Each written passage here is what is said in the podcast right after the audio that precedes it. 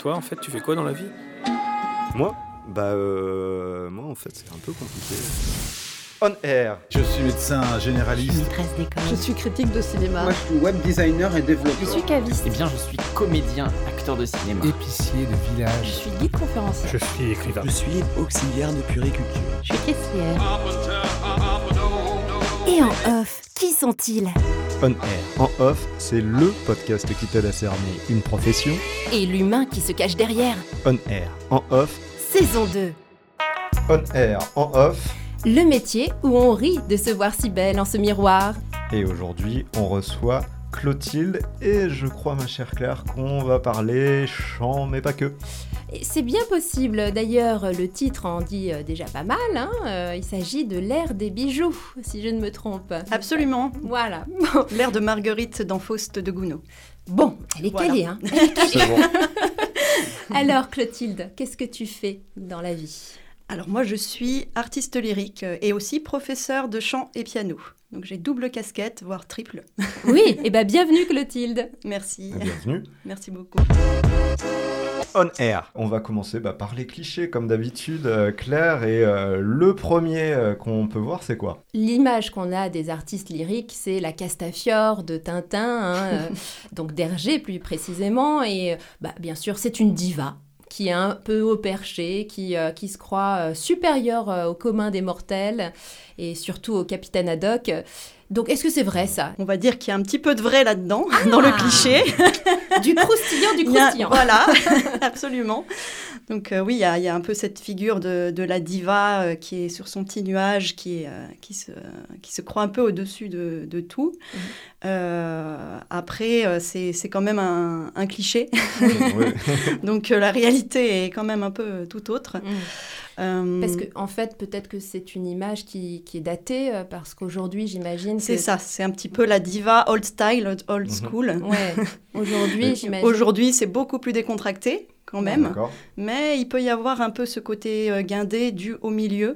D'accord. Euh, Ah, c'est ce que j'allais te demander. Oui, si euh, justement le, le milieu, l'environnement en tout cas, euh, ne permet pas parfois aussi de, de, de, de- de sortir cette personnalité un peu, voilà, de, de, de monter dans Absolument. Ouais. oui, oui.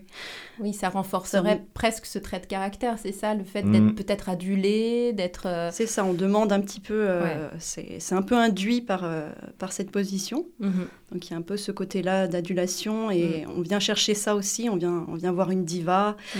Voilà, c'est peut-être partie aussi de la magie de, de cet environnement-là. Et C'est peut-être aussi euh, le- les heures de travail que ça nécessite, le Oui, fait c'est- qu'on qu'on soit euh, qu'on recherche l'excellence, euh, ça évidemment ça coupe peut-être du reste des communs mortels. Je- je me- Le reste du commun des mortels. Voilà, c'est ça, merci. Yes. Euh, qui qui, qui peut-être n'ont pas ce- cette quête de l'excellence. Oui, c'est un peu, euh, je ferai une comparaison avec un sportif de haut niveau. Voilà, Mhm. On demande beaucoup, il y a beaucoup de pression, Mm. on chante avec sa voix, donc c'est le corps. Ouais. Et donc ça demande euh, une bonne résistance physique. Eh oui. C'est un côté professionnel. en Voilà, fait, absolument. Entre le loisir et le côté professionnel. Oui, oui, oui. Il y a la respiration qui entre en jeu, donc euh, il y a plein de muscles aussi dans le corps qui, Mm. vont, qui vont entrer en jeu pour le chant. Donc euh, ça demande euh, une bonne préparation et un bon entraînement régulier et Ouais. beaucoup, beaucoup de travail. Oui, mais c'est ça. Ouais. Je pense qu'on Ah bah, on réalise pas en fait Non. tout ce Bah que non, mais ça implique. comme, comme beaucoup de, de personnes qui sont professionnelles, et tu, et tu l'es, euh, c'est, ouais, je crois que c'est la, la, la différence entre bah, pratiquer un art, un sport de manière euh, loisir et, euh, voilà, et, Oui. en, et le en faire son métier. Ça Absolument. demande euh, voilà, Mm. beaucoup d'engagement et, et de persévérance, je pense. Oui, oui. Oui, beaucoup de persévérance. Et euh, le must dans cet art-là, c'est justement de faire paraître le chant comme facile Oui, et euh, cacher l'effort que ça demande. oui, D'accord. Oui, mais c'est Voilà, souvent ça hein, dans ces, de... ouais, dans ces, dans ces euh, comment dire, domaines d'excellence, en fait, euh, souvent on a l'impression que c'est accessible Mm. à, Oui. tout le monde et on réalise pas tout le travail qu'il y a eu euh, Oui. en amont, quoi. Et Oui. c'est pour ça qu'on va être là, pour montrer tout ce qu'il y a derrière dans cet exactement. épisode. Alors, l'autre cliché qu'on a pu euh, voir aussi, c'est que euh, bah, tout ce qui est euh, chant lyrique, opéra, etc., c'est un peu d'un autre, euh, d'un autre temps, en fait, et que bah, aujourd'hui, c'est plus trop ce qu'on écoute, c'est vraiment euh, réservé à un certain nombre de personnes, très petit, un élitisme peut-être, Mm. une élite. Oui, c'est vrai que c'est euh, un- c'est un cliché, mais il y a un petit peu de vrai aussi là-dedans, c'est qu'il y a certaines mises en scène, certaines approches, en fait, dans la mise en scène des opéras qui peuvent être un peu ringardes, Ouais. mais c'est de moins en moins le cas. Généralement, on dépoussière beaucoup les œuvres. Oui, il y a une sorte de Mhm. modernisation des, des De mo- œuvres. euh, Complètement. On, on déplace effectivement une histoire qui se situe au, au 19e siècle, par exemple, Mm. euh, à l'ère actuelle, pour rendre ça accessible aux gens. Il y a beaucoup d'actions aussi qui sont faites par les maisons d'opéra pour euh, vulgariser, entre guillemets, la musique, en tout Mhm. cas euh, préparer l'écoute des auditeurs. Oui, parce que c'est ça, il faut quand même l'opéra. avoir l'oreille, euh, comment dire, Oui. euh, sensible à ce genre de... C'est un langage qui est quand même complexe. Oui. Et puis, c'est une manière de faire la voix aussi qui peut, qui peut déconcerter, qui n'est pas si habituelle. Hein. C'est Ouais. pas ce qu'on écoute le plus euh, à la radio, effectivement, Bah à oui. part sur radio classique. euh, On peut en entendre Mais quand même. euh, oui. voilà. Donc, Mais- en, en fait, tu es en train de nous dire que finalement, il faut d'abord préparer son oreille à ce genre de... Je pense que ça aide beaucoup à l'écoute. Mhm. Euh, et puis aussi, il ne faut pas commencer par des pièces trop obscures ou trop complexes. Je pense qu'il faut aller dans, dans les opéras un peu clichés comme euh, la Carmen ou Traviata, euh, Mhm. des choses comme ça qui... On connaît forcément les Oui. airs dans une publicité ou, euh, ou ailleurs. Oui, On a forcément entendu ça dans un film, Oui. ce qui fait que déjà, ça, ça aide pour Mhm. l'écoute. D'accord, ça Mm. permet d'être plus accessible en ce je- première, et- Voilà première écoute. ce quoi. que je conseillerais pour quelqu'un qui n'en a jamais entendu et qui aimerait, euh, qui aimerait s'initier. D'accord, bah justement, Clotilde, euh, on parle cliché et Claire a un petit extrait pour toi. Oui, euh, une grande artiste qu'on va écouter maintenant. On est toujours dans les clichés, la caricature, hein, presque.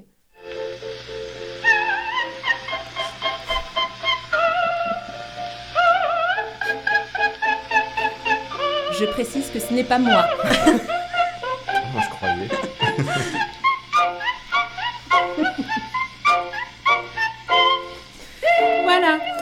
C'était un extrait de La flûte enchantée, La reine de la nuit. Oui, absolument.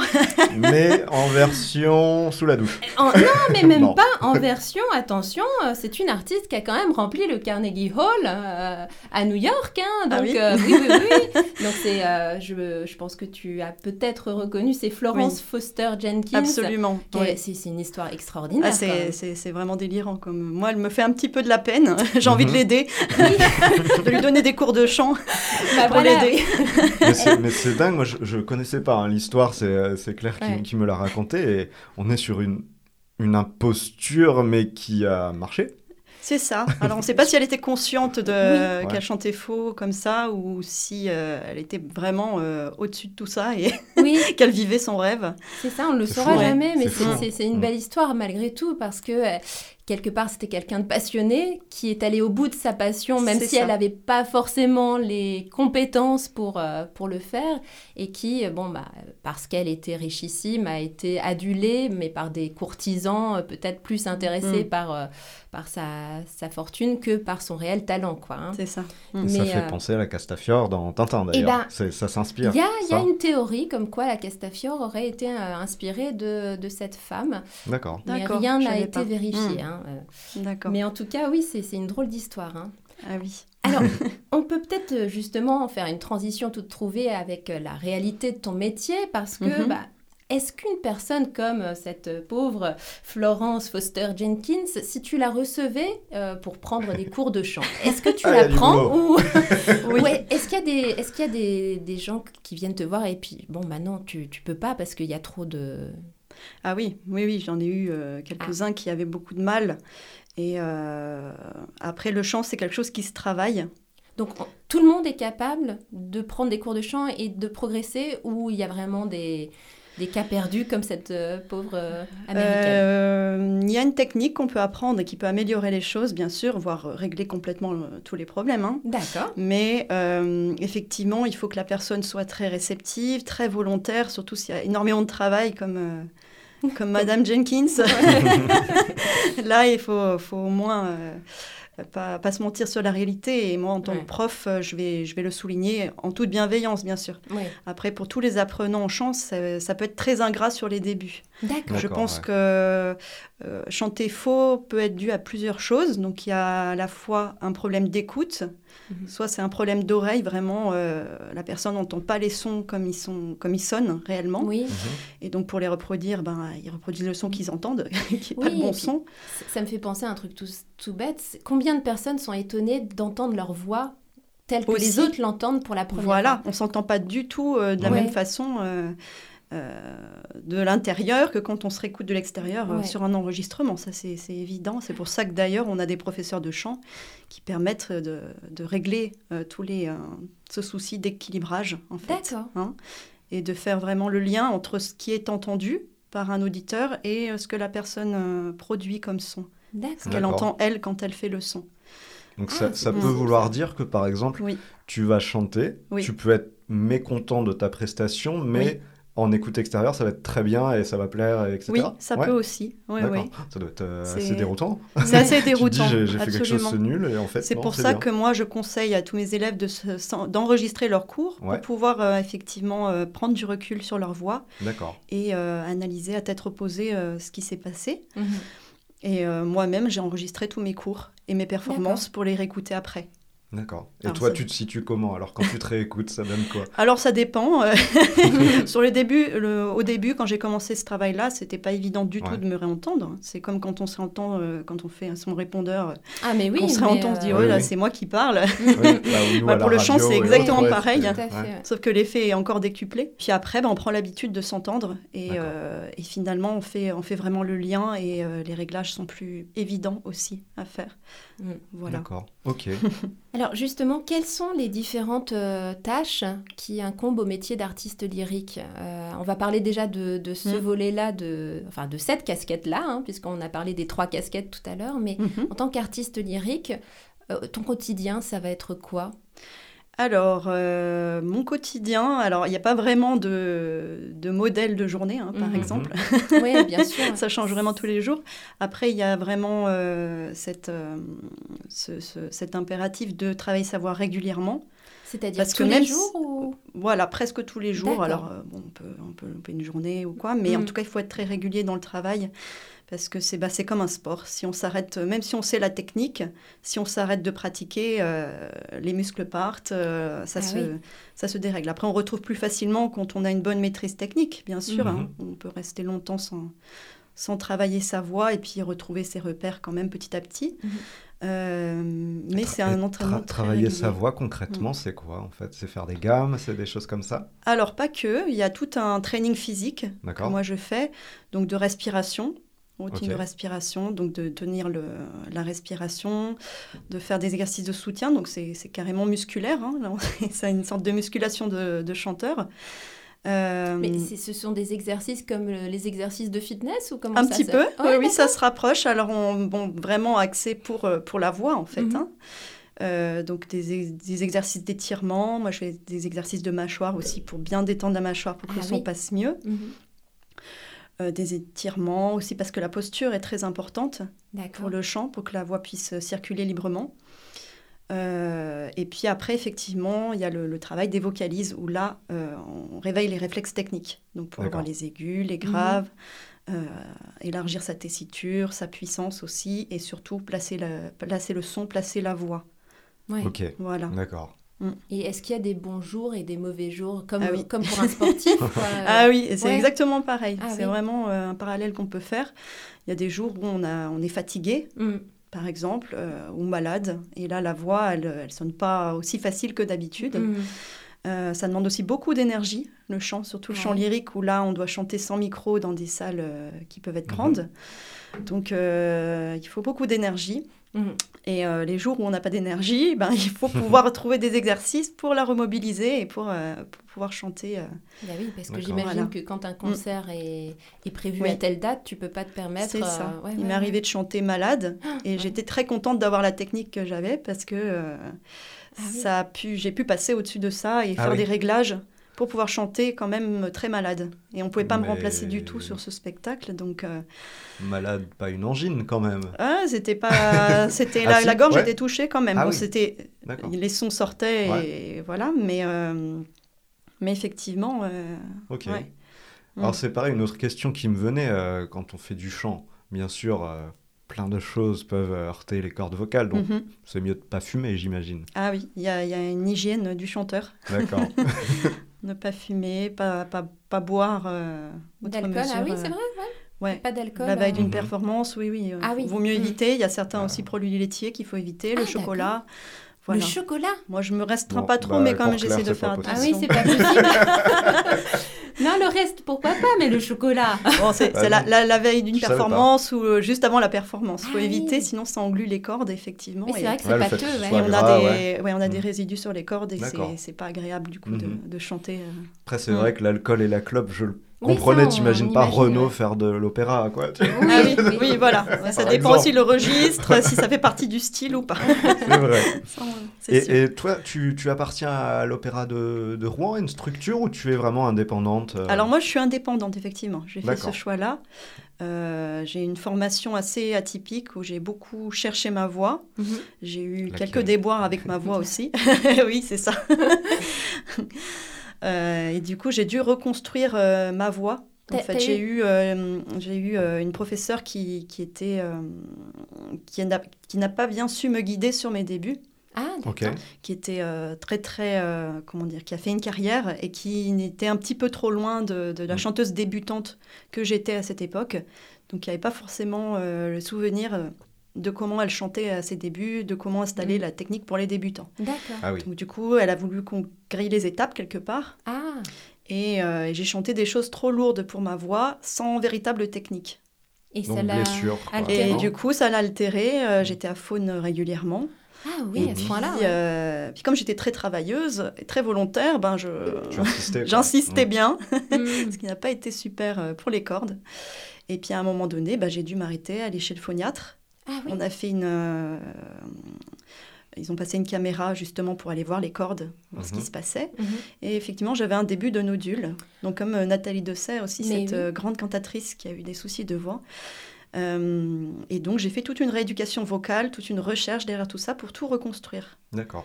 Et tu pouvais Voilà. récupérer à 100% quand même.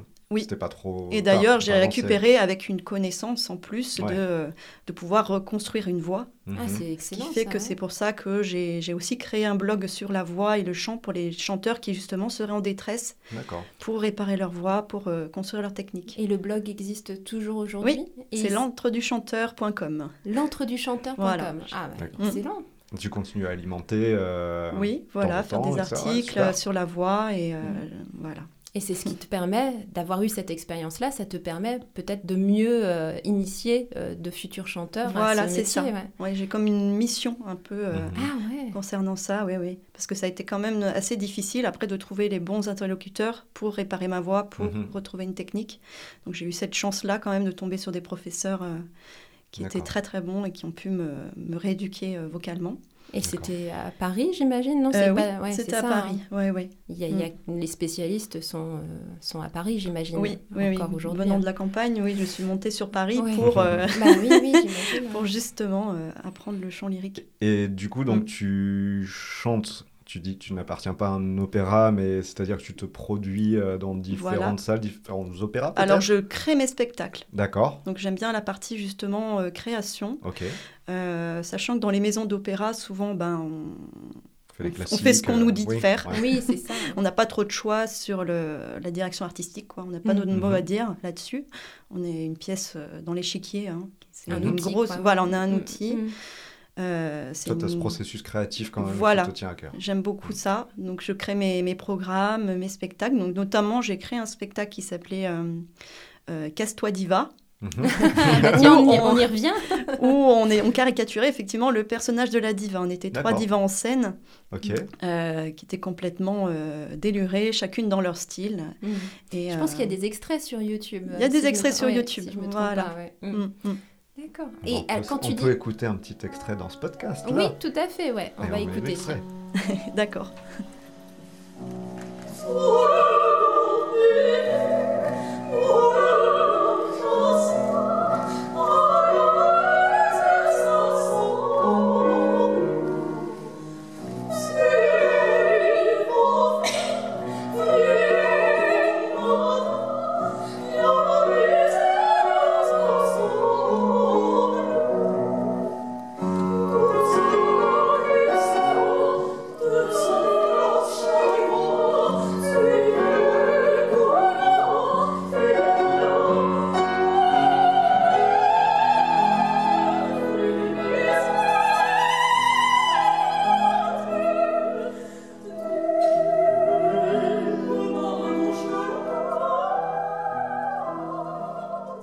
Alors, je prends des extraits euh, Mhm. d'œuvres déjà existantes parce que je ne suis pas compositrice. Oui, c'est ça. ouais. Peut-être dans une autre vie, mais pas tout de suite. Euh, et j'en fais euh, un programme en fait. Donc, Ouais. je fais des liens Tu entre, ces, rouge, ces- ouais, entre entre les- ces airs. Et puis, ce qui m'intéresse aussi dans cette démarche, c'est d'apporter l'opéra dans des lieux euh, où on ne l'attendrait pas du tout. Notamment, j'ai chanté pour un. euh, C'était une commande en fait. j'ai chanté sur une, une aire d'autoroute. Ah oui C'était un concept. Ils voulaient tester le concept, voir comment les gens euh, étaient réceptifs à l'opéra Ah, dans un lieu où vraiment on s'attendrait Bah ouais, pas ouais, à voir un, un- un spectacle lyrique comme ça, Mm. euh, Bah, un tu peu en bien mode les flash dans les, mob. dans les pianos dans les gares, alors pourquoi pas euh, les. Voilà, les- c'est ça. Et j'ai fait ça aussi de la promotion dans les gares de Paris. Euh, pour le spectacle euh, Casse-toi Diva, effectivement, on est allé chanter dans toutes les gares parisiennes, des petits extraits en faisant notre promotion. Et alors, les- la Voilà. réaction du pu, enfin, des gens, des... Alors, euh, c'est vraiment très divers. Alors, il y en a qui vraiment sont pas réceptifs, qui, Ah. vont, euh, qui vont sortir et dire Oh là mon Dieu, qu'est-ce que c'est que cette histoire? Et puis, il y a ceux qui sont euh, complètement euh, ébahis Ah oui. Et qui vont s'attrouper un petit peu devant l'événement et qui vont Mm. dire Waouh Ouais, c'est pas facile Qu'est-ce parce que là, que le public est vraiment Ouais. proche en plus. C'est pas Oui, comme sur une scène. C'est beaucoup plus euh, difficile Mm. quand Mais euh, le oui. public est, est en face de soi. Ouais. euh, avec plein de bruit en plus parasite, hein, parce qu'ils sont pas dans une salle de Mais concert, par exemple. Eh là. oui. Ils sont vraiment. euh, Il y a plein de bruits parasites et il faut passer au-dessus. Et d'ailleurs, le métier d'artiste lyrique, c'est pas uniquement euh, chanter, c'est aussi interpréter, jouer un rôle, incarner un personnage. Donc C'est c'est. Très complet en Ouais. fait. hein. Il y a la partie aussi théâtrale oui. dans l'opéra. C'est vraiment un art total. Et euh, il y a un, euh, on a des rôles. Oui. Ouais, bah Il y a même des tessitures de voix. hein. donc euh, on va pas chanter euh, euh, tous les rôles en fonction de la voix qu'on a. Si on est soprane, on va pas chanter un, un air de contralto. euh. Oui. Et toi, alors, Et tu te situes où? Alors moi, ça a été un petit peu l'histoire de ma formation. C'est que moi, j'ai une voix un peu atypique. Donc euh, assez longue, ce qui fait qu'on a eu beaucoup de mal à me classer euh, à mes débuts. Mhm. Donc j'ai pas mal aussi entre soprano et mezzo. D'accord. Et euh, je dirais que je me situe un peu entre les deux. Mhm. Et donc je choisis mes rôles en fonction de, bah, déjà, euh, si me- le rôle me parle, Mhm. euh, et puis si dans la majorité de- du rôle, je, je suis dans le confort vocal. D'accord. Il faut qu'il y ait quelques notes, effectivement, qui soient techniques, mais si tout le rôle, ça me demande un Mhm. effort trop intense, euh, c'est que peut-être c'est pas pour ma voix. Ok. Voilà, il faut que je me sente à l'aise. Ouais. Et ça évolue aussi en fonction de l'âge. Ah oui Donc les rôles, euh, voilà, on va Mhm. pas chanter euh, euh, certains rôles avant tel âge. Par exemple, je pense euh, au répertoire wagnérien. Mhm. On dit souvent que le répertoire wagnérien, on ne peut pas chanter avant 30 ans. D'accord. Parce que ça demande tellement au corps, aux cordes vocales, et ça demande des voix tellement amples Mhm. euh, qui passent au-dessus d'un orchestre euh, très fourni que, euh, qu'effectivement, si on donne ça trop jeune, on peut, on peut se casser la voix et se faire très mal. ouais. Ah oui. Mm. Mais euh, tiens, euh, je pense à une chose toute bête aussi euh, qu'on aurait pu évoquer dans les clichés, mais euh, par rapport à la corpulence du corps, quand même, il y a souvent des chanteurs, des, can- des cantatrices qui sont assez, euh, assez rondes. Est-ce Oui. que c'est important euh, d'a- d'avoir peut-être euh, une euh, corpulence plus importante ou est-ce que euh, peu importe, ça ne joue pas sur euh, la qualité de la voix? Alors, effectivement, avant, on disait qu'il fallait, euh, qu'il fallait être gros pour chanter, Ouais. en fait. Euh, à la période de, de- la Calas, par exemple, on, euh, Oui, je pense si elle avait pris autant de poids, c'était parce qu'il y avait cette croyance très fortement ancrée euh, qu'il fallait être gros pour chanter de l'opéra. D'accord. Alors, euh, Et ça venait de quoi, ce cliché? Bah, c'est parce que je pense que ça concerne le soutien. ou Je pense que Ah, ça, ça concerne le soutien et effectivement, on travaille avec la matière. Le son, c'est c'est quelque chose de très physique. mhm. Donc, d'avoir euh, cette corpulence, peut-être que ça aide le soutien euh, de la voix, effectivement, natu- sans, sans avoir à faire trop d'efforts. Euh, mais euh, maintenant, on revient un peu là-dessus. Mhm. D'accord. Euh, déjà parce qu'on est très influencé par le cinéma, où il faut des corps très, très fins. D'ailleurs, on le voit, hein, les divas maintenant, c'est, Oui. ça- elles n'ont plus du tout la, la même apparence ça, qu'avant.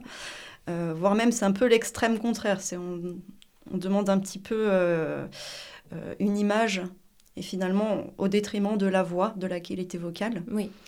Euh, en fait, c'est plutôt des muscles, une musculature qu'il faut, euh, qu'il faut mettre au point. Oui, d'où les Chanter. exercices. D'accord. C'est une musculature, mais qui doit rester souple. C'est pas non plus la, la musculature Mhm. in- in- intensive, la musculation intensive qu'on pourrait voir pour un autre sport. Mhm. Ça doit rester souple, en fait, au niveau des muscles.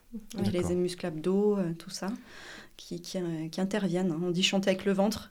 Ouais, Oui, bah oui, chanter oui, avec la respiration aussi. voilà, c'est Ouais. c'est lié à ça, effectivement. Mais pas forcément le gros ventre. hein. Mais pas forcément, non. Et alors, tu, tu nous dis que c'est voilà, c'est très physique, etc. Mm. Que, donc, tu, tu participes à des spectacles que tu crées, etc. Mm. Euh, du coup, à quelle fréquence et, euh, Parce que bah, c'est quand même ton métier, donc il faut Mm. en vivre. Donc, quel, Mm. quel est ton rythme à peu près euh, là-dessus, au niveau du chant lyrique, pour euh, assurer une- un niveau de vie, quoi Alors moi, j'ai pris un autre, un autre parti, en fait. Ok, Donc je- je- j'assure plutôt ma stabilité avec mes cours, ok. les cours que je donne de chant et de piano, parce que je suis aussi Mhm. pianiste. Mhm. Et, euh, et puis, du coup, comme ça, je, je suis assez libre, je ne me sens pas oppressée de devoir à tout prix ouais. gagner ma vie avec, euh, avec les spectacles, sachant que ça peut être très, euh, euh, très fluctuant. À un moment donné, j'avais des concerts tous les week-ends, Ah oui. avant les confinements. Ouais. Mais oui, bien sûr. Tous les week-ends, j'allais à Paris pour faire des concerts. euh, Et dans un physiquement, théâtre. ça, ça tient euh, t'as un concert tous C'était très intense Ouais. parce que Mm. j'avais la semaine de cours Ouais. que je donnais qui, qui est aussi qui donne énormément d'énergie Mm. euh, dans un autre registre bien sûr et puis Mhm. après les week-ends effectivement où je chantais euh, où j'avais assuré des performances donc c'était assez fatigant et euh, trouver cet équi- un équilibre entre les deux n'est pas toujours Mhm. facile Euh, après j'essaye quand même de, de trouver un équilibre entre ces choses-là Mm. et avec les confinements on a été quand même pas mal perturbé avec les spectacles Oui, ce qui j'imagine. fait que là ça met un petit peu de temps à, à reprendre depuis Oui, ça. D'accord. En plus, il y a encore euh, des effets finalement. Oui. euh, Donc, malgré faut un peu relancer la machine. Ouais. Mm.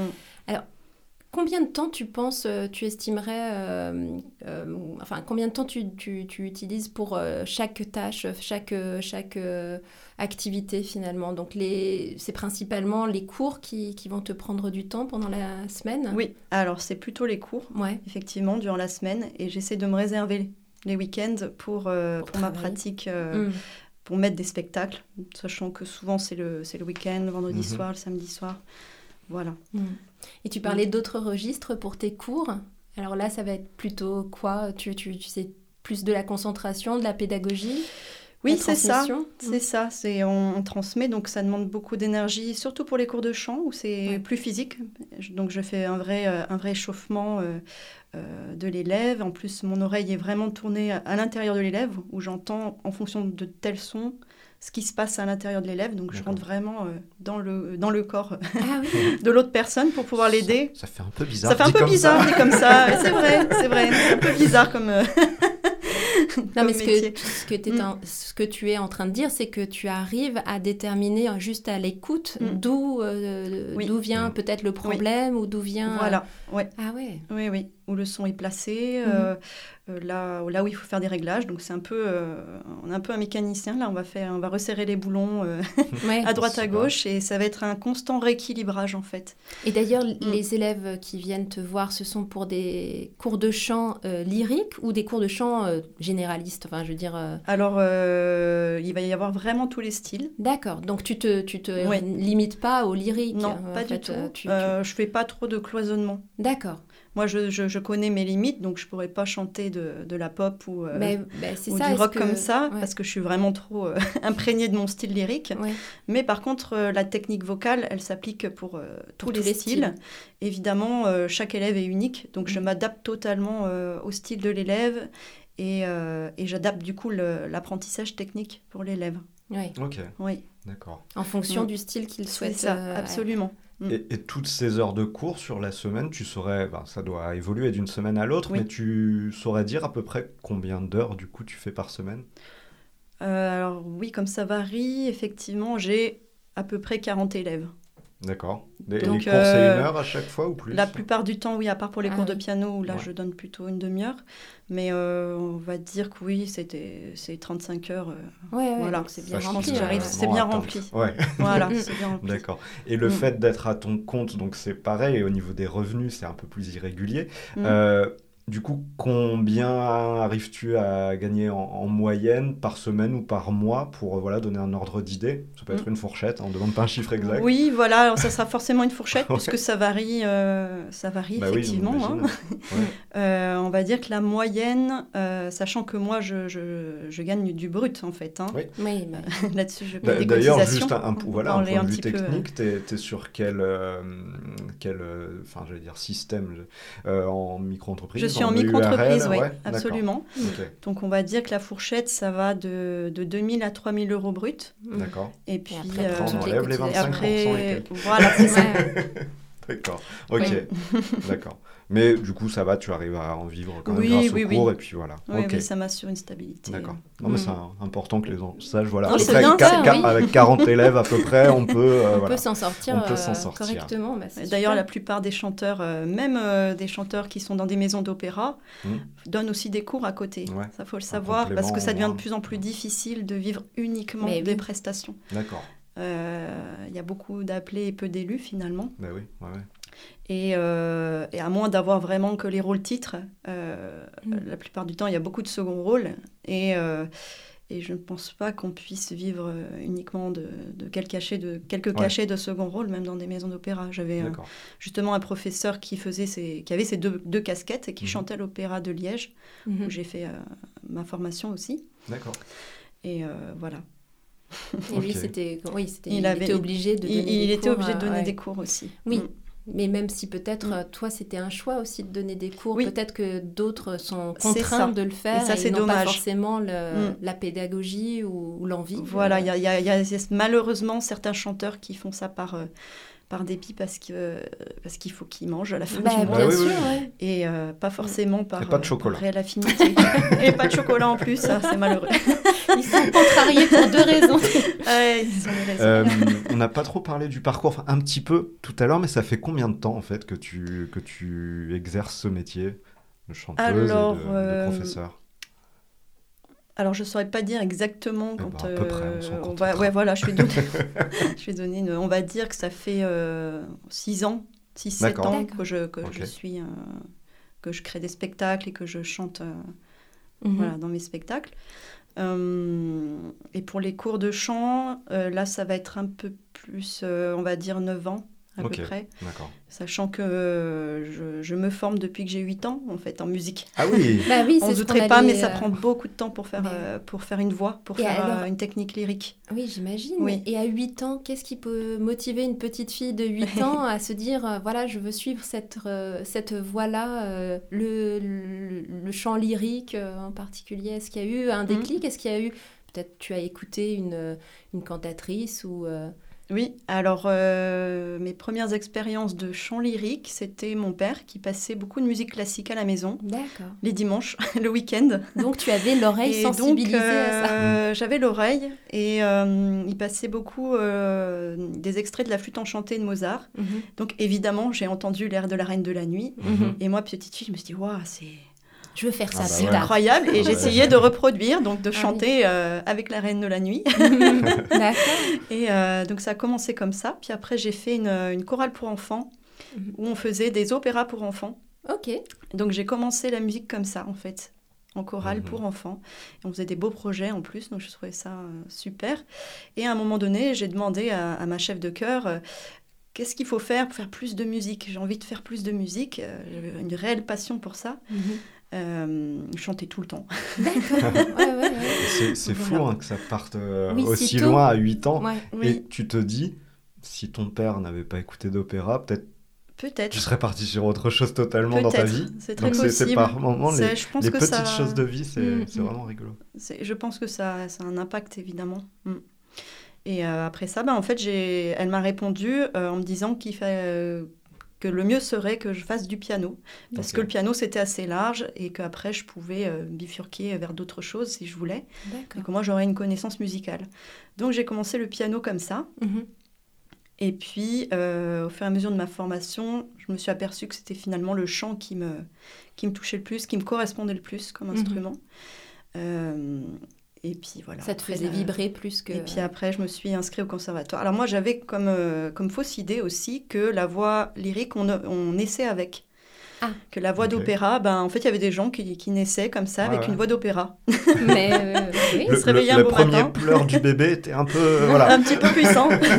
Et donc j'avais cette fausse idée, donc c'est pour ça que j'avais jamais pensé à prendre des cours de chant. D'accord. Et puis ma mère avait écouté une émission à la radio où justement ils expliquaient que la voix c'était quelque chose qui s'apprenait, que la technique c'était quelque chose qui s'apprenait, qu'on construisait une voix. Et donc à ce moment-là, elle m'en a parlé. Mhm. Et puis, euh, sans grande conviction, je me suis inscrite au conservatoire, sachant que pour entrer au conservatoire, euh, il faut faire une audition d'entrée. On Ils n'acceptent pas tout le monde en fait. Ouais. Donc euh, moi j'y allais avec mes connaissances, euh, bonnes connaissances musicales en piano, mais euh, sans vraiment avoir jamais travaillé ma voix, Mhm. En individuel en tout cas. Bah oui. oui. Et, euh, et puis ben, ils m'ont prise. Ah bah, Ils m'ont euh, prise parce que je chantais juste et qu'effectivement il y avait tout à faire, mais qu'il n'y avait aucun défaut. Et que... Et c'était à quel âge Pardon? Alors là c'était plutôt sur le tard, du coup j'ai commencé vers euh, 20, 20 ans. D'accord, ouais. De toute manière il faut attendre que la voix mue pour Mais pouvoir faire un vrai travail. Parce euh, qu'il y a, même les oui. filles mues finalement? Ah oui, parce Oui, qu'on a oui. cette idée que c'est seulement Les, les garçons. non, mais... pas ah du tout. ouais. Euh, les filles mues aussi. Alors c'est beaucoup moins impressionnant que les gars hein, Oui. qui, qui... Oui. Ça change Qui un perd petit d'une peu. octave. Voilà. Puis il y a une période d'entre-deux un peu gênante. voilà, c'est ça. on fait un peu du On, on yodel. déraille pas, nous. On ne fait pas ça, nous. Et tu, tu disais, euh, c'était ta, du coup ta première audition en, en solo. Euh, comment tu t'es sentie à, à l'époque? C'était euh, tout nouveau Tu étais stressée ou Oui. même pas? Alors, euh, moi, j'ai eu la chance d'avoir d'être- d'aller dans un, un conservatoire où ils faisaient une petite préparation pour les élèves qui se présentaient à- Ah, à, euh, dans la classe de chant. Et donc, j'ai pu rencontrer la prof de chant Mhm. de là-bas qui m'a un petit peu euh, coachée sur le morceau que j'allais présenter à l'entrée. Et puis, euh, j'ai eu de la chance aussi parce que la politique de cette année-là, euh, c'était de prendre des voix euh, jeunes qui n'avaient pas vraiment suivi de formation, mais qui étaient un peu comme de la pâte à modeler. Ah bah on oui. allait Diamant pouvoir en faire voilà, ce qu'on Oui, ce qu'on c'est voulait. ça, ouais. Et du coup, il, il- il favorisait ce, ce type d'élèves. Mhm. Donc, elle m'a dit... euh, alors, moi, j'avais entendu euh, au concours d'entrée, j'entendais des élèves aussi très avancés. Mhm. où J'avais été un peu. Un peu impressionnée en me disant oh, mais j'ai aucune chance, qu'est-ce Oui. que je vais faire Et puis, et puis sachant que, Mm. encore une fois, on l'a déjà dit dans d'autres épisodes, mais la voix, c'est quand même la première chose qui est affectée par le stress. Ou Ah oui. euh, donc, Oh là là. euh, si on est impressionné, c'est pas évident, quoi, Mm. de sortir les notes et de, Oui. de pas... euh, ouais. Tout s'entend dans la voix, en Mais fait. oui. hein. Le moindre Mhm. petit tremblement, Mhm. euh, euh, aussi quand on, on perd sa respiration, on l'entend, évidemment. oui, bien sûr. Donc c'est euh, ouais, c'est tout un travail euh, de d'arriver à, à comprendre tous ces gestes parasites Mhm. et de les apprivoiser, en fait, Ouais. pour être euh, solide Et sur là, scène. Ce Mhm. jour-là, ça a été. Et ce jour-là, ça a été. Voilà. Mhm. Alors, je, je, n'ai aucun souvenir de, Ah de oui. ce que j'ai Ah oui. donné, mais en tout cas, ça avait dû euh, Ouais. être assez bon pour qu'on me prenne. Donc, conserva- conservatoire, et tout à l'heure, tu parlais d'une formation à Liège, donc ça veut dire qu'ensuite, tu as fait des Alors, j'ai beaucoup bougé. En Ouais. fait, j'ai beaucoup écouté ma voix, Mhm. VOIE et VOX. Il faut le pour préciser. faire un, un mauvais hein. jeu de mots. je devais le caler quelque part. et euh, donc j'ai pas mal, euh, pas mal bougé. Ouais. Donc j'ai commencé euh, au conservatoire de Grenoble pour le chant. D'accord. Combien Ah. d'années du coup? Euh, alors là, j'y suis restée euh, trois ans. D'accord. Et puis en, en parallèle, je faisais une licence de musicologie aussi. Mhm. Parce que ma famille était un peu pas très rassurée que je Mhm. parte Ah un bah, peu dans le- cette direction-là. Donc euh, j'avais réussi à faire passer la chose Après, c'était en disant que même. voilà c'était très complémentaire et je regrette pas du tout parce que c'était très très intéressant ça m'a fait une solide culture euh, musicale et donc euh, après ça euh, je suis bah, je suis allée à Paris parce Ah que ouais. je me suis dit là euh, il faut que je j'ai vraiment envie de faire ça Mhm. donc là ça s'était confirmé après mes quelques années de, de Mhm. cours de chant D'accord. je suis allée à Paris et puis là j'ai trouvé une professeure euh, dans une école privée Euh, et je suis restée deux ans. Puis après j'ai trouvé une professeure en particulier et là à nouveau deux ans.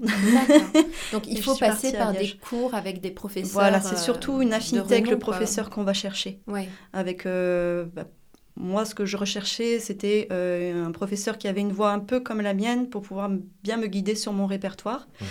euh, ou du moins qui avait un style qui m'intéressait, hein, parce qu'il y a plusieurs euh, types de, de chanteurs hein, en fonction du style. euh, euh, Mais de fait, Voilà. là, c'est toi qui fais passer des auditions au professeur pour choisir? Pas du tout, mais un petit peu. Donc je me renseignais, je rencontrais le professeur, j'essayais un cours et puis Ouais. effectivement si le si ça le feeling Oui, passait, feeling, c'est important euh, bah, j'allais voir le professeur. Et puis en fonction de ce que j'avais besoin aussi dans ma voix, de ce que je ressentais, c'est surtout ma voix qui m'a guidée là-dessus Mhm. en fait. Puis j'ai fait après je suis allée à Liège en Belgique Ouais. où j'ai continué mon cursus dans au Conservatoire Royal de Liège. Euh, et puis Ça devait être une sacrée voilà. expérience aussi hein, de, de, de partir euh, en Belgique. Oui, euh, ouais. Oui, oui, parce que C'est pas du pas tout les la même les mêmes. euh, Non, parce qu'il y, a- il y a vraiment différentes écoles en fonction des pays. C'est pour ça que, que j'ai pas mal voyagé aussi. J'ai fait des masterclass en Italie, euh, le berceau du bel canto. Bah. Bah Tu étais au bon endroit. C'est ça. Je suis allée en Angleterre aussi parce qu'ils ont beaucoup de programmes Oui. Pour les jeunes chanteurs. Ils chantent beaucoup dans ce pays. Ils ont beaucoup de chorales. Donc, euh, Mm. euh, Et bon, au final, combien d'années au Bah total oui. voilà, j'ai pas compté, mais euh, c'est euh, On accepte les fourchettes dans un air. les fourchettes, ouais, heureusement. parce que je suis pas très précise là. Euh, on va dire que ça fait euh, 12 ans. D'accord, Ah oui, ok. 12 ans à peu près. 10 Ok, ans, ok. 10 ans de formation. Ouais. Et là, aujourd'hui, ta formation est terminée maintenant, c'est Voilà. ça Ouais. Mais il faut faire quand même quelques piqûres de rappel donc avec un professeur. Pour l'instant, j'ai j'ai aucun professeur, mais euh, même les, euh, les personnes qui ont une bonne technique, qui chantent depuis longtemps, ont besoin de faire une petite piqûre de rappel euh, parce qu'on ne sait jamais, hein, euh, la voix peut se Mhm. dérégler et Mhm. puis on ne peut pas forcément en avoir conscience. Donc, euh, on- de toute Ah, moi, manière, on n'arrête jamais de se former. hein. Et est-ce qu'il n'y a pas le Oui. risque de, euh, de vouloir finalement, euh, inconsciemment, de vouloir imiter euh, un artiste qu'on apprécie énormément Parce Ah, que oui. Mm. ça peut être un travers, non De tomber dans... Dans l'imitation, oui. Et c'est malheureusement ce qu'on fait un peu tous au début. Mais on bien veut sûr. imiter la calasse, on veut imiter Ouais. euh, tel chanteur parce qu'on est inspiré et Mm. à juste titre. hein. Alors comment on trouve sa points. voix à soi et pas, euh, et pas celle qu'on enfin, copie finalement peut-être sur... sur Alors, euh, en apprenant une. Enfin, disons qu'il faut, il faut tomber sur un bon professeur qui apprend la technique, mais pas. euh, qui qui n'est pas dans l'imitation, qui n'est pas dans. Ben, fais comme moi. hmm. Ah oui. C'est vrai que j'ai eu différents types de professeurs. Et euh, j'ai commencé avec des professeurs où c'était un petit peu, euh, ah ben voilà, moi je fais un son, il est magnifique. Ouais. Vas-y, maintenant c'est à toi. Mhm. D'accord. Ah, comment je fais? Ouais. Quels sont les outils? Et, et, et après ça, effectivement, euh, j'ai dû tout reconstruire ma voix Mhm. en apprenant une vraie technique avec ma voix, quoi, sans Mhm. vouloir imiter quelqu'un. Mais c'est pas évident, effectivement, euh, oui, de faire la part des choses. De toute manière, on est influencé, hein, euh, Mhm. on est influencé quelque part. Mais on a tous une identité vocale qui, qui nous est propre. D'accord. Voilà. J'imagine que ça doit faire Mm. partie de ton travail quand tu as Mm. tes élèves, c'est peut-être déconstruire ce qu'ils se sont construits Oui, comme... euh, Pour certains, oui, effectivement, qu'ils ont des Mm. idées, ils ont reproduit quelque chose qu'ils ont entendu, et, mais pas forcément de la bonne façon. D'accord. Mm. Mais moi, je pense qu'il serait temps de parler des anecdotes de ton métier. Mais oui, Et alors, on va d'abord parler, bah, on y était donc sur le, le chant lyrique. Est-ce que tu peux nous, voilà, nous dire un, un morceau, un personnage que tu as interprété et qui, t'a, voilà, qui, a un, qui a un super souvenir, que ça t'a énormément touché Alors, euh, oh, il y a les- Il y en a plein. la plus- voilà, si je peux en choisir. Là, il n'y a pas de fourchette. Là. Voilà, c'est ça.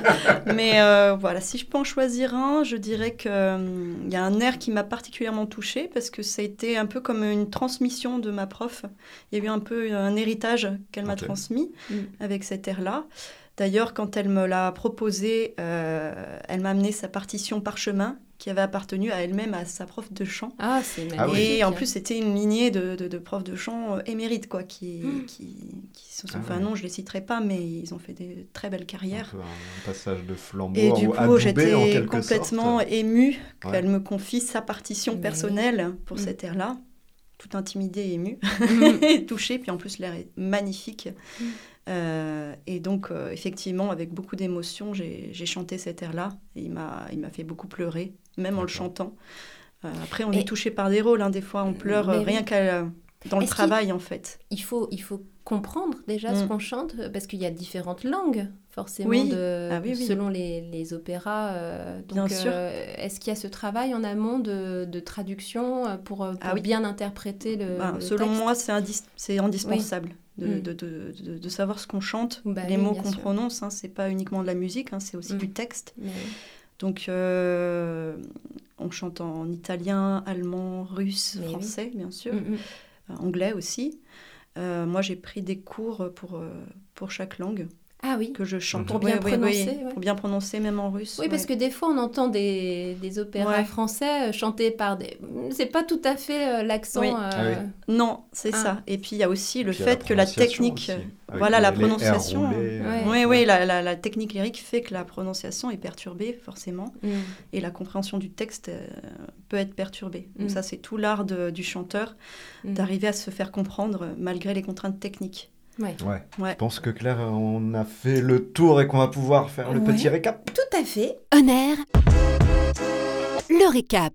Peux-tu décrire ton métier, mais en quelques mots? Par exemple, trois avantages. Liberté, magie, euh, rêve, Super. À l'inverse, trois inconvénients, bien sûr. euh, stress, euh, fragilité, et euh, le troisième. euh, Il y en a peut-être que deux. Ouais, il y en a que deux. Je vais, je vais être optimiste. Le profil idéal pour faire ce métier, les qualités essentielles. Alors, je dirais le courage, Mm. euh, la ténacité, la persévérance, D'accord. Et pour le métier de prof de chant et de piano euh, la créativité, l'empathie. Alors, quels défauts sont éliminatoires quand tu veux être artiste euh, lyrique? Alors, je dirais fainéant, parce que ça demande beaucoup de travail, Ouais. euh, peu confiant, parce que ça demande tellement de, de Mais oui. confiance hein, pour la scène. Peut-être le fait d'être généreux aussi, il faut peut-être être généreux avec le public. Oui, non si on n'est pas généreux, Ouais. effectivement, euh, c'est c'est rédhibitoire. Hmm. Et euh, au niveau donc du salaire ou du cachet, si tu peux donner en- redonner quelques chiffres en tout cas. Une fourchette. Alors là, ça dépend vraiment de la maison d'opéra dans laquelle on chante et puis de, de quel, euh, Rôle. quel rôle, si on est le premier plan, le, le second plan ou si on est dans le chœur. Euh, me concernant, ça dépend vraiment de, de la demande de l'organisateur. D'accord. Ouais. Est-ce qu'on peut, euh, est-ce que tu as une idée du, du, du cachet d'un premier rôle dans un opéra, par exemple, juste pour donner une idée? Non, Je n'ai même tout. pas d'idée. Non, d'accord, ok. Ah ouais, Je n'ai pas été dans ce cas, donc Ouais, euh, je n'ai pas d'idée, mais euh, ça peut monter quand même. hein. Hmm. Du coup, en tant que professeur euh, de piano ou de chant, euh, tu disais avec 40 élèves, c'est euh, voilà. Si on peut refaire le point sur ça. Alors là, euh, c'est moi qui fixe mes prix, donc c'est c'est plus facile. Mhm. Donc moi, je demande 35 euros de l'heure. D'accord. Euh, et puis je fais des, des formules abonnement, puisque de toute manière, le chant, c'est la régularité qui paye. hein. D'accord. Et puis, euh, et puis je sais que ben, la fourchette de, de salaire peut aller de, ben, de très peu cher à euh, Oui. très très cher. Ça oui, dépend un petit peu de, de l'expérience du professeur, de sa carrière. Hein. Ça peut monter jusqu'à formation, 100 ouais. euros de l'heure. J'ai eu des profs qui, Ouais, qui j'imagine. demandaient 100 euros de l'heure. Mm. D'accord. Et enfin, euh, les études et le cursus nécessaire. Si, si un auditeur là euh, nous entend et qu'il veut devenir euh, artiste lyrique, tu parlais de différentes écoles, Mm. de différents professeurs de chant. Alors, la voie la plus classique, euh, c'est de suivre effectivement le cursus au conservatoire, donc euh, d'obtenir les diplômes. Alors, ça dépend si on veut être artiste lyrique ou professeur. hein. Il y a différents, euh, différentes branches. Euh, Donc dès Donc, le conservatoire, c'est ça? Tu peux choisir Oui. dès le conservatoire si tu te destines à être artiste ou simplement professeur. oui, ou les deux. hein. Il y en a qui, enfin, la plupart font ça. Ils passent leur DEM, donc il y a des diplômes, hein, le Mhm. DEM et le CA, pour être, euh, pour être professeur en conservatoire ou dans des écoles. Euh, le, le CA est bien sûr plus, plus, plus, plus avancé que le DEM. Donc il y a différents statuts aussi au niveau des profs dans les conservatoires. Euh, et puis après ça, de toute manière, pour être euh, artiste lyrique, il faut du réseau. Donc malgré cette formation et, et nos diplômes, il faut après faire ses preuves dans des concours ou euh, se faire remarquer par, euh, par un metteur en scène, par un chef d'orchestre, et démarrer comme ça. Et puis après, on a accès à des agents qui nous repèrent et qui après euh, nous orientent vers des auditions pour, euh, pour avoir un rôle. Ok. Voilà, donc c'est très complexe en fait, Mais et euh, il suffit pas d'avoir la formation et le diplôme pour faire carrière. Voilà, il faut C'est vraiment. surtout euh, faire l'après qui compte, quoi. ouais. Et puis il faut une bonne technique. Je pense que la base c'est ça quand même. Ouais. Et c'est pas forcément une technique qu'on apprend dans les conservatoires. Ça faut savoir que euh, Ouais. ça dépend vraiment du prof. Ok. Eh Bon, bah, ben, je pense que on sait à peu près tout de ton on-air, mais maintenant, on est intéressé par ce qui se passe euh, aussi En off. En off. Et Clotilde, bah, on va te demander, avec ton métier qui a l'air de prendre quand même beaucoup de temps entre le chant, les cours, etc., est-ce que bah, il y a encore de la place à côté pour autre chose? Bah, on, on prend la place, on prend le temps. Oui, c'est a vrai que 24 qu'on l'arrache des jour. fois un peu. Mais c'est vrai qu'il n'y a que 24 heures. Donc on essaie vraiment de... Est-ce Enfin, que- J'essaye vraiment de, de- de- de m'arracher un peu de temps pour autre chose. Mm. Pas être que Clotilde chanteuse Eh ou oui. professeur, euh, mais Donc, trouver tu du temps pour t'imposes d'autres choses. Tu t'imposes des temps de, de, de repos ou de, de hobby ou... Euh, oui, alors je, je, je fais du kung-fu le dimanche matin. Ah oui, d'accord. Improbable, mais euh, voilà, ça me change complètement de, de mon univers de chanteuse. Mais en même temps, ça, ça s'en rapproche assez, parce Ouais. que je Ah retrouve bah, quand même... Comment ça? Je fais quelques parallèles euh, avec l'échauffement qu'on fait en kung-fu, par exemple. Il y a beaucoup de choses qui se recoupent dans la coordination des mouvements, dans l'efficacité des gestes, l'énergie, et puis la combativité aussi, hein, parce que Ah oui. quand on est chanteur lyrique, hein, on, on rentre dans l'arène hein, quand on est sur scène, il y a un Mm. peu de ça. Mais et, oui, bien euh, sûr. Et on combat ses limites, on combat, euh, on, on côtoie toujours d'ailleurs ses limites. C'est ce qui n'est pas évident dans ce, dans ce métier-là. Ouais, Euh, C'est chouette comme parallèle, je trouve, Oui, euh, entre sport euh, de combat, Oui. qui est un art, un art Mm. martial, Mm. et, euh, et tout ce que tu fais à côté, ouais, c'est... Oui, il y a une Oui. notion de mental, quoi, de, de, C'est ça. de savoir aller jusqu'au bout des choses, euh, que ce soit Voilà. dans ton art lyrique ou euh, dans l'art mar- Oui, ça martial. me tenait à cœur de- d'en faire non, depuis longtemps. Et puis, euh, Donc c'est nouveau, le- c'est ça ou... Euh, Ça fait trois ans que je le fais. D'accord, ah oui, oui, quand Donc, même. Euh, Quand même, on va Donc, pas faut pas trop t'embêter. On est synchro, hein. c'est bon. Toujours. Saison 2, toujours synchro. et, euh, et à côté, euh, vie de famille peut-être Je sais pas si tu as... Oui, alors je, je enfants, vis avec mon compagnon. Ouais, Euh, j'ai pas d'enfant. Mais euh, et puis j'ai ma famille qui est un peu loin, du coup, j'habite un peu loin de, de ma famille, mais je vais les voir le- pendant les vacances scolaires où justement avec les cours c'est un peu plus calme. Ouais. Donc je peux me- m'octroyer un peu de temps pour aller les voir. Mais d'ailleurs, c'était un choix de venir sur Rouen ou pour la proximité avec Paris ou... Euh, oui, Ouais. absolument. Et puis c'est moins saturé que Paris. Ouais. Euh, J'aime mieux l'ambiance aussi, hein, ça court moins partout, les gens sont plus détendus. Et surtout, j'ai eu un coup de foot pour la ville, je la trouve euh, très sympa, très belle. j'ai vraiment eu un, un coup de foot pour cette Ouais, ville. Je me suis dit, c'est là. C'est vrai que c'est rare en fait. Euh, Il Mm. y, a- il y a beaucoup de Rouennais qui sont blasés, qui trouvent. Oui. euh, Mhm. Et moi, j'adore cette ville aussi. Ouais, Mhm. Vraiment, Mhm. coup de foudre. Et puis en Mhm. plus, au niveau culturel, c'est quand même très, euh, Niveau culturel, très développé au niveau du ouais. théâtre aussi. Alors, euh, on parlait tout à l'heure des gens qui couraient un peu partout à Paris. Est-ce que toi, tu as la notion de. Tu as la sensation, en tout cas, de courir après le temps euh, Parce que tu en fais des choses entre les cours de Mm. chant, de piano, le, le kung fu Kung fu. dimanche, le, les famille. spectacles. On n'a le- pas le temps de s'ennuyer, Bah ça oui, c'est l'avantage. Ouais, Mais c'est vrai que je cours un peu après le temps. J'ai des fois l'impression d'en arracher euh, Bah à mon planning pour, euh, pour m'en réserver pour moi. Oui, puis Mais, en plus, toi, c'est, mm. tu, tu es ton propre chef, en fait. Donc, Oui, euh, c'est donc à ça, toi de, de- de déterminer les limites. euh, Oui, sinon ça n'a pas de limite. hein. Le Ouais. travail, Mhm. Euh, je pourrais travailler euh, Mais- 48 heures euh, par jour. hein. Est-ce que tu t'octroies Mm. vraiment des, des pauses vraiment en off de en off ou vraiment pour te recentrer, euh, sans kung fu, sans rien, vraiment des vraies pauses ou tu n'as même pas le temps de ça ou pas besoin tout simplement? Si, un petit peu quand même. Le soir, euh, j'aime bien regarder une petite série euh, Ah, qui n'a rien à voir. Et là, je déconnecte le cerveau. Qu'est-ce que tu regardes? J'ai besoin de conseils, vas-y dis. Alors là, je suis. Là, en ce moment, c'est surtout la culture asiatique qui me Ah oui, m'intéresse. Des, Voilà. des, des séries de kung fu, quoi. Ouais. un petit peu, un petit peu, mais pas Non, que. ouais. ok. Mais en tout cas, est-ce que tu as mis en place des stratégies? Est-ce que tu as des astuces, des techniques que tu pourrais partager avec nos auditeurs quand justement on, on est son propre chef? Est-ce qu'il y a des choses à mettre en place pour bah, s'octroyer du temps aussi en off euh. Et pour pas courir tout Pas le se temps laisser Oui. dépasser, ouais. Alors moi, en tant que prof, euh, j'ai eu vraiment un afflux d'élèves. Donc, euh, donc effectivement, maintenant, je, je sélectionne un petit peu mes élèves. Ce Ah que je oui faisais pas avant. Parce que c'est- voilà, je préfère m'occuper de ceux qui sont là et euh, qui prennent déjà des Mm. cours euh, et pas euh, me surcharger.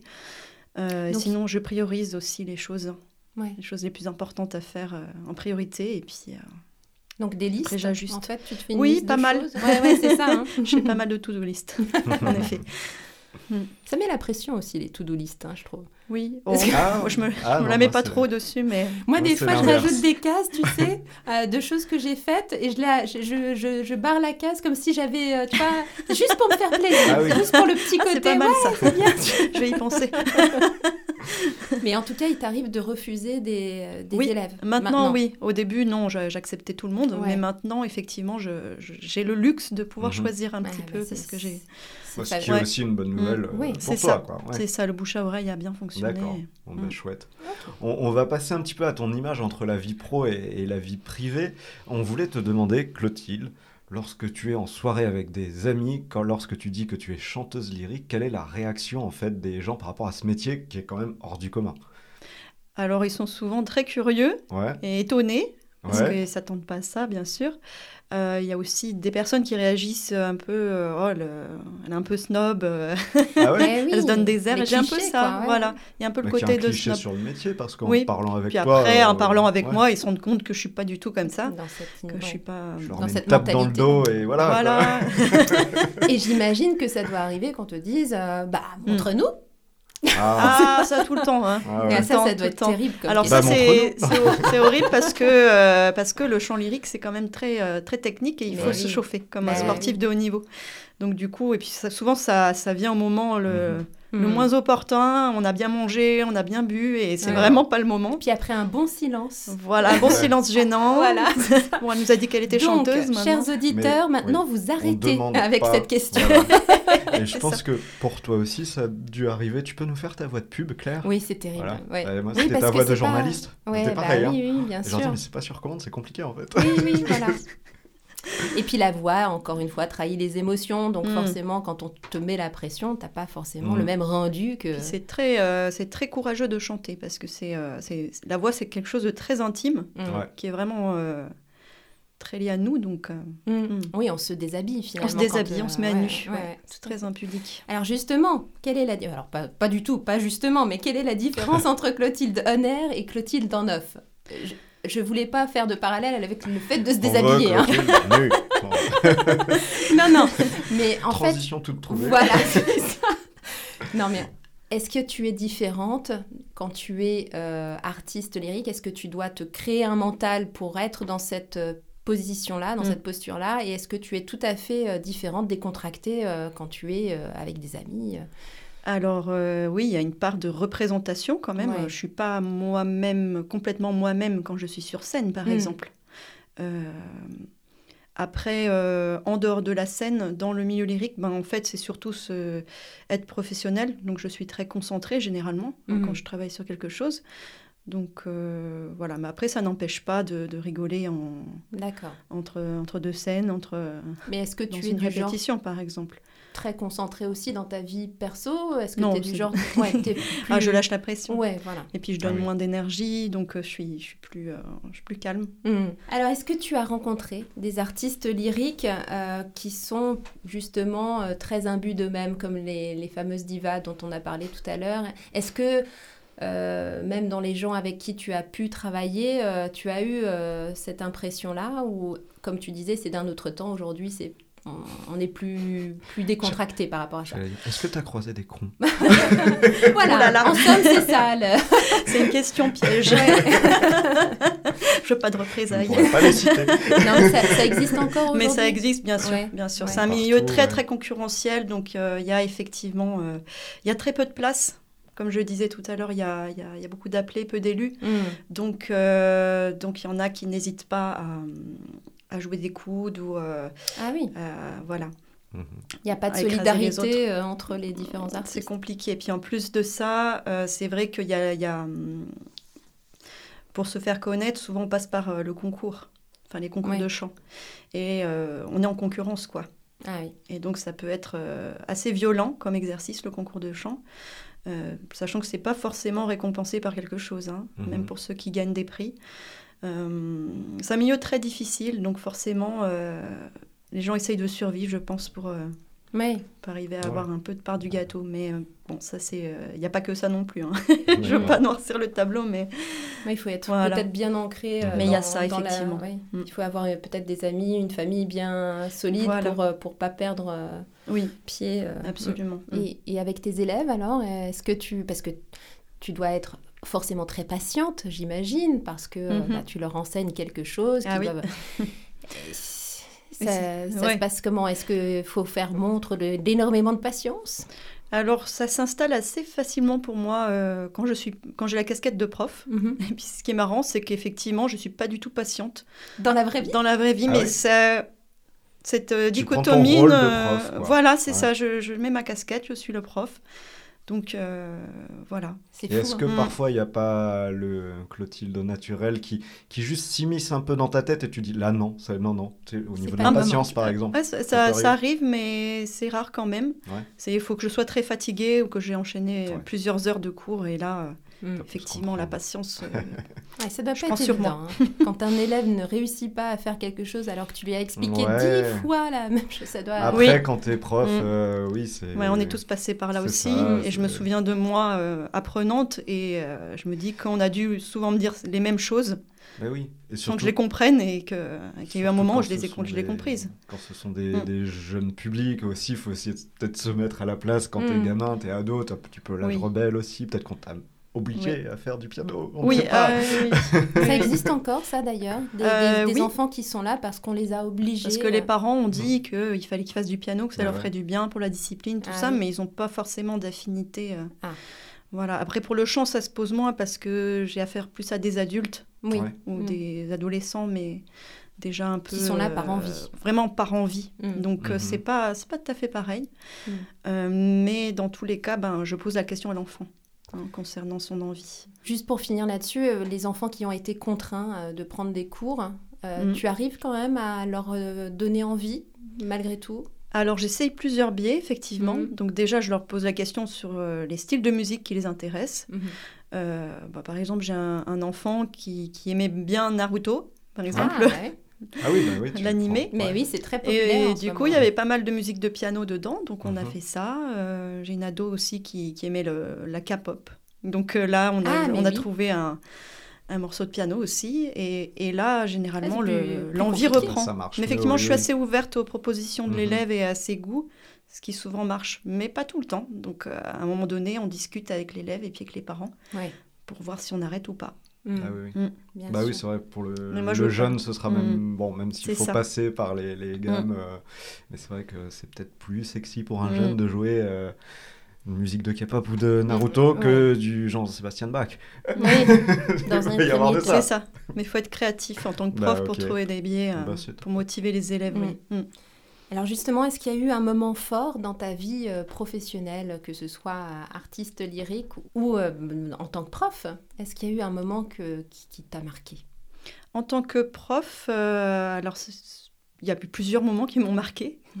je ne pourrais pas en sélectionner un, mais après, bah, j'ai un élève justement qui, est venu, un retraité en plus, qui avait toujours eu envie de faire de l'opéra. Ah. Et puis, euh, il arrive dans ma classe euh, et, euh, et donc je le, je le coach sur des cours de chant, puis je m'aperçois qu'il a vraiment une pépite C'est vrai? dans la voix Mhm. est vraiment impressionnant. Et Au bout d'un moment, avec le travail technique que je lui proposais, la voix a commencé à se développer énormément. Et là, maintenant, il a un sacré niveau. euh, il a même des sons qui sonnent très, très professionnels. Et, et du coup, il est très heureux de, de, de- de- de Ah, pouvoir super, euh, ouais. se permettre son rêve. Et puis c'était inattendu un peu, quoi. en plus, Et euh. c'était inattendu ouais. et je m'attendais pas du tout à ça. Et euh, voilà, pour moi, en tant que prof, c'est ma plus grande fierté d'arriver à, à coacher les élèves jusqu'à ce stade où vraiment euh, ils réalisent le- un rêve qu'ils avaient envie de faire, d'avoir, enfin, de réaliser Mais plutôt. oui, bien sûr. Mhm. Ouais, d'atteindre ses rêves. Ah, c'est Voilà. chouette. Mm. C'est chouette. Puis ouais, en plus, Mm. si c'est un peu inattendu, ça doit être, Mm, ah, ça mm. doit être génial. Oui. Alors, il y a aussi quelque chose qu'on veut évoquer, qu'on évoque toujours dans, dans ce podcast, c'est la crise sanitaire, parce que ça a quand même changé beaucoup de choses euh, Mm. en, en- en 2020, notamment au niveau de la culture, euh, qui était euh, censée être non essentielle. Euh, Mm. Toi, ça, ça a affecté comment euh, ta profession? Voilà, Est-ce que bah, tu as eu plus de demandes peut-être, parce que les gens voulaient se poser, faire plus de chant, plus de piano? Mhm. Ah oui, il y a eu une, une vague après confinement pour les cours de, de chant. Euh, moins pour le piano, bizarrement, mais pour les cours de chant, il y a une vraie vague, une vraie demande euh, euh, d'élèves euh, qui voulaient euh, commencer le chant. Mhm. Euh, après, euh, moi, j'ai dû, euh, durant cette période-là qui était assez compliquée à gérer, j'ai dû faire des cours en visio, donc Ouais. pour le piano et pour le chant aussi. Et euh, c'était pas évident ni pour moi ni pour l'élève, mais en même temps, ça a permis de développer une certaine autonomie pour les élèves. Et puis moi, une autre manière de coacher. Mhm. Alors là, il fallait que je- j'ouvre les oreilles euh, doublement, voire ouais. triplement, parce qu'il y avait des sons qui m'arrivaient aux Avec oreilles. les, les très, très connexions étonnant. euh, plus ou moins là là, bonnes oui. de- d'Internet, j'imagine. Il y a eu beaucoup de, ouais, beaucoup de fou rire Ouais. à ces moments-là. Et puis en tant qu'artiste lyrique, là, ça a été assez dramatique quelque part, parce qu'il y a plein de spectacles qui commençaient à vraiment bien marcher, qui étaient vraiment sur la pente ascendante, euh, qui sont stoppés d'un coup, quoi. Ouais. Parce qu'il n'y avait plus de spectacles. Et puis euh, derrière, ben, ça n'a pas forcément repris comme, euh, comme j'aurais pensé. Mm. Là, Donc ben, j'ai dû repenser dire à... Ouais. Oui, actuellement, du coup, il y a certains spectacles que j'ai lâchés. Ah oui. Bah ouais, parce que deux ans sans, sans date et sans, Bah sans oui, répétition, sans, Et on est d'accord en plus quand Oui. ces projets ont été euh, avortés. Enfin, je veux dire, il n'y a, Oui. pas- il y a pas eu de rétribution financière. Enfin, je veux dire, Ben non, rien n'est non, n'est non. fait pour, Malheureusement, euh, ça, ça fait partie ouais, ah des oui. incertitudes de ce métier. Et euh, bon, c'était assez décevant dans le sens où c'était vraiment bien parti. On avait vraiment donc, plein de pistes très très intéressantes. On s'était donné les moyens. Euh, et bon, ça, ça, s'est- ça s'est arrêté. Mhm. Mais après, j'ai aussi ces projets-là, c'était il y a deux ans. Mhm. Et maintenant, j'ai peut-être envie d'autre chose. Donc là, je, je Oui, suis aussi partir. contente de partir sur autre chose. D'accord. Ouais, mais il y a un avant, il y en a après. Alors là, je travaille sur un, un récital. euh, alors, c'est pas de l'opéra que je chante, c'est de la mélodie française et étrangère. Donc, c'est toujours euh, dans un registre lyrique, avec la technique lyrique, mais c'est un autre style. C'est-à-dire, ce ne sont pas des pièces de théâtre mises en musique, hein, comme Mhm. l'opéra. C'est euh, c'est de la poésie, en fait, mise en musique. Donc, c'est des formats plus courts Ouais. euh, et qui sont donnés souvent dans des salons D'accord. pas, pas forcément dans une immense salle en fait. Et Ça veut dire que tu te Mm. déplaces euh, chez des particuliers ou non oui, dans- ça, il Ouais. y a cette possibilité, mais c'est souvent pour un public plus petit. Mhm. Euh, et euh, voilà. Et, et ça, c'est en projet ou tu as déjà mis en application Là, tout ça je suis en, plein, en pleine répétition, en pleine résidence avec ma pianiste et on, est, on va monter ce projet-là D'accord, pour chouette. après le, le- le proposer, euh, trouver des, des dates. Mm. Et est-ce qu'il y a un site euh, internet pour te contacter ou comment ça se passe euh Alors, il n'y a pas de site encore, mais euh, je vais, on va faire un teaser pour effectivement euh, vendre notre, notre projet. récital. Voilà. Ok. Alors, il y a beaucoup de Français qui ont changé euh, un peu leur fusil d'épaule suite euh, à la crise sanitaire, qui se sont dit que leur métier n'avait pas beaucoup de sens à leurs yeux et qu'il fallait peut-être euh, partir euh, sur une autre piste. Est-ce que toi, tu pourrais imaginer un jour, est-ce que tu te vois continuer à être artiste lyrique pour le restant de ta carrière ou est-ce que tu, tu pourrais imaginer de trouver un autre métier? Euh, alors, un autre métier euh, vraiment complètement différent de ce que je fais, Mm. peut-être pas, mais peut-être faire évoluer euh, ce métier-là, toujours en restant dans le domaine musical ou du spectacle, Ouais. euh, que ça prenne peut-être une autre forme. Donc, euh, dans tous les cas, tout, tout évolue. hein, donc, euh, Et tu, Voilà. tu pensais à quelle forme du coup euh peut-être plus dans l'organisation de spectacles. Ah oui. Voilà. J'avais euh, à un moment donné un projet de faire des concerts à domicile, donc c'est-à-dire de proposer plusieurs artistes pour Ah oui. proposer différentes formes de spectacles et euh, animer euh, différents événements, mais de vraiment amener la musique classique et lyrique dans, dans les maisons. Quoi. Ah, Et ça se fait de plus en plus d'ailleurs. Ouais, c'est une Mm. superbe idée en fait, Mm. euh, pour vulgariser un peu plus. euh, Voilà, quelque part c'est une autre approche Ouais. et euh, il y a plus de contact effectivement avec le public, il y a plus de proximité aussi. Mm. hein. Ouais. Euh, ouais. Oui, et puis c'est- ça évite Mm. le côté élitiste dont on parlait dans la première partie, peut-être. euh, C'est ça. pour, euh, C'est D'aller à- ça. D'aller à la rencontre. euh, Oui, puis c'est toujours public, quoi. plus impressionnant de voir euh, une chanteuse lyrique ou un chanteur lyrique Mm. qui est à, à deux mètres de soi, qui sort des sons comme ça, parce qu'on Mm. se rend vraiment compte que c'est une personne humaine. C'est pas quelqu'un qui est loin dans une scène, euh, qui est très très loin dans une salle immense euh, avec un grand costume. Donc c'est Ouais. c'est plus impressionnant. Ok. Avant de vraiment faire le bilan, Clotilde, est-ce qu'il y a quelqu'un que tu verrais bien participer à ce podcast ou que tu voudrais même défier, lui dire vas-y, es-tu capable de participer à un, un air en off? Est-ce que tu as quelqu'un qui te vient à l'idée? Euh, ben pourquoi pas mon prof de kung-fu Ah, Ça peut être une Ah, idée. On n'a pas fait les On n'a arts pas- martiaux. fait des arts martiaux, euh. Pas du tout. Ah bah super idée. Ouais, je sais pas s'il serait partant, mais Eh euh, ben, Eh ben, on le contactera puis on Ça peut verra. être intéressant. Voilà. excellent, ouais. Et maintenant, si tu veux bien nous le partager, avais-tu un petit surnom lorsque tu étais petite? Alors, euh, mon père avait l'habitude de m'appeler ma princesse A. Parce que quand j'étais petite, des bébés, je faisais des A. D'accord. Et donc, je, je babillais beaucoup. Je chantais beaucoup déjà bébé. Ah, bah, c'était les vocalises quoi, hein, tu. Voilà. Puis j'étais un peu la princesse, donc euh. D'accord. Alors, à la princesse un peu A, diva. qu'est-ce que euh, on pourrait lui dire Qu'est-ce que tu lui dirais, toi Maintenant que tu es adulte, que tu, si tu revois la, la petite toi, qui est- peut-être qu'au moment où elle commence le chant, euh, est-ce qu'il y a des conseils que tu lui donnerais ou Euh, oui, concernant la, la, la- la formation de la voix, en fait, de pas être dans l'imitation, mais dans Mhm. la vraie apprentissage de la technique. Et sinon, d'être euh, bah, d'être courageuse. Ouais.